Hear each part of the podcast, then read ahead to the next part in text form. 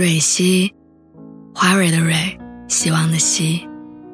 今天你还好吗？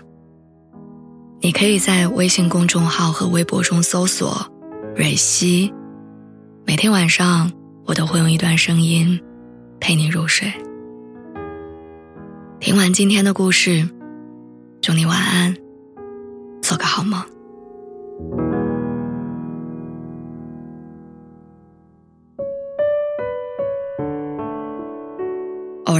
间，发现父母又多了几缕白发，不知不觉，黑发所剩无几。回头看，好像父母的背影变得单薄，已经没有记忆中那样宽厚结实。坐在触手可及的地方，音量稍微降低一些，父母就听不清所谓的悄悄话。他们好像不再是无所不知的大人了。他们在子女成长的道路上渐渐老去。脱口秀大会里，韦大爷讲述了他和他妈妈的故事。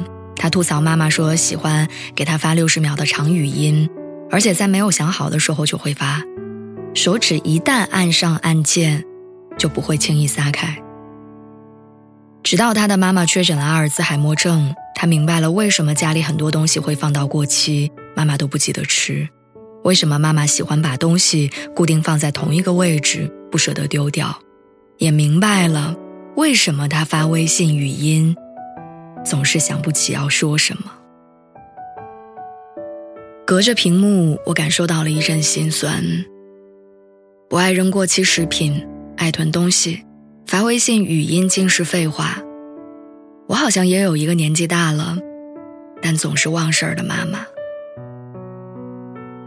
幸运的是，我的父母身体健康，我每天都能收到来自他们的六十秒长语音。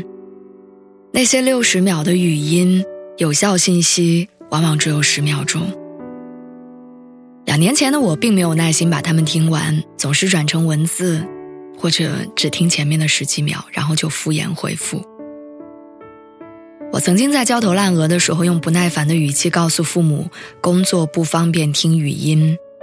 直到我见他们戴着老花镜，费劲地用手写输入，我才意识到自己有多可笑。在我嫌弃六十秒的语音冗长且麻烦的时候，父母却害怕给我添麻烦而选择费劲打字。而在那些六十秒的语音里，大多是我所在城市的天气预报、按时吃饭的叮嘱、家里的小事儿，以及问我什么时候才能回家。去年过年回家返程的前一天，父母打包了很多东西，恨不得让我把整个家都带走。除了地瓜干、酸枣糕之类的自己家里做的食物，还有很多网上就可以买到的东西。看着一大堆行李，我忍不住抱怨说：“太多了，这些东西网上我都能买。”他们愣了愣，不知所措，然后又嘟囔着说：“那不带了，不带了。”那一瞬间，我仿佛看到了小时候询问父母能不能将布娃娃带去学校的自己。得到否定的答案之后，我只能不情愿地将书包里的布娃娃、糖果、漫画书掏出来。我也不知道从什么时候开始，我跟父母的角色互换了，他们变得小心翼翼，害怕惹我生气，担心给我添麻烦。以前每个寒暑假，我都避免不了的被父母念叨，说我睡懒觉要被念叨，没叠被子要被念叨，宅在家里被念叨，一整天不着家也要被念叨，甚至连外卖我都要偷偷吃。现在我成为了这个家的大人，他们拿不定主意的时候会第一时间征求我的想法，我们意见不合的时候，也不再跟我争论，而是选择听我的话。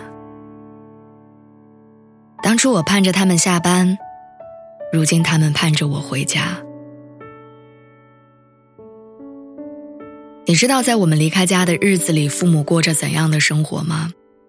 有一次我请了年假，悄悄回家，准备给他们惊喜，我却发现餐桌上只有一盘剩菜、几个鸡蛋、一瓶家里做的酱菜，冰箱里空空荡荡的。父母那一辈吃了很多苦，所以节俭刻在了骨子里。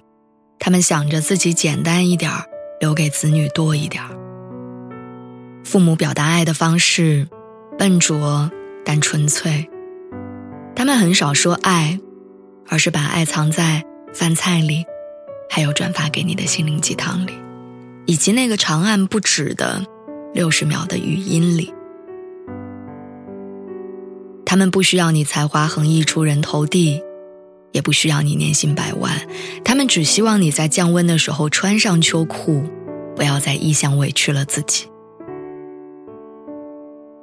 工作之后，我们计算收入与开销；结婚之后，我们为了养家糊口精打细算，却没有算过我们还能陪伴父母的时间。有一本书这样计算着子女跟父母的相处。